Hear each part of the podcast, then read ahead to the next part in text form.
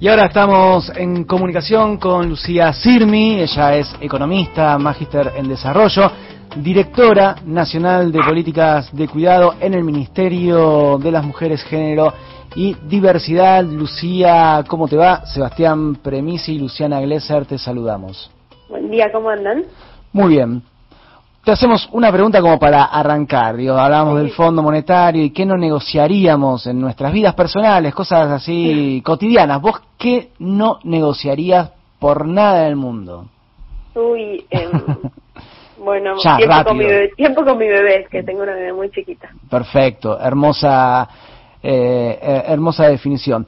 Eh, te convocamos para charlar eh, sobre uno de los puntos que estuvieron en el discurso de Alberto Fernández durante la Asamblea Legislativa de esta semana, concretamente el proyecto de ley sobre licencias parentales igualitarias. Nos gustaría que, nos cuentes un poco eh, de qué se trata, de qué, de qué va este proyecto de ley y la importancia de que el Estado se ocupe de estas cuestiones. Bueno, nosotros sabemos que hay desigualdad en los hogares en términos de género, ¿no?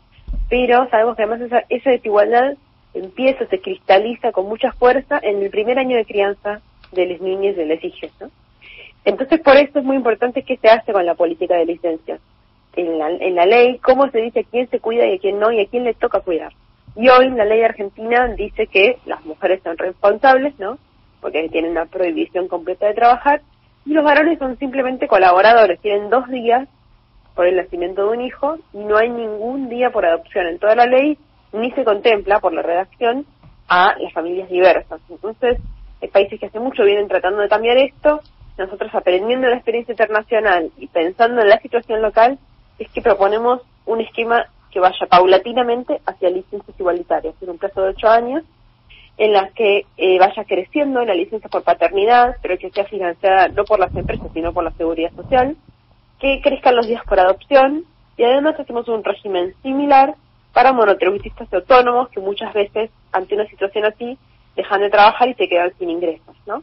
Entonces, toda esa combinación nos permitiría, primero, que los varones tengan más derecho a cuidar, segundo, que les dije sean mejor cuidados, ¿no? Porque hay más gente involucrada, pero tercero también que haya menos discriminación, que haya primero una mejor distribución de cuidado y segundo una, una menor discriminación a nosotras en el mercado de trabajo, que es lo que pasa hoy en día, que no nos contratan porque dicen, no, ellas son las que se toman las licencias, las que faltan, los varones no, mejor vamos con ellos.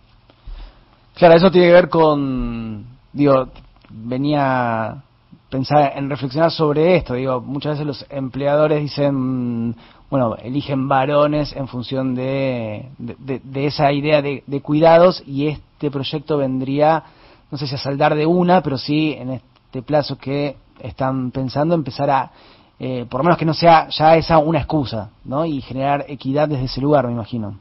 Exacto. Si bien va a ser un proceso paulatino, la realidad es que es uno de los más estructurales. El tema de las licencias hace casi 42, 45 años que estamos en la misma en la misma historia, digamos, con la misma norma, hubo miles de proyectos que intentan cambiar, eh, desde los que diputados o, senadores, a nosotros nos parece importante que haya un envío desde el Ejecutivo en tándem con otra ley, pues son las, ley, las leyes cuidar en igualdad, una, la de licencias igualitarias, y otra, la del sistema integral de cuidados. Entonces, eh, digamos que ya no es simplemente cambiar un conjunto de días, sino un cambio de paradigma donde decimos que todas las personas son responsables de cuidar, todas las identidades de género, y que el Estado tiene que garantizar espacio físico, infraestructura, eh, crecer en políticas de cuidado para que ya no sea más una fuente de desigualdad, no solo de género, sino también social.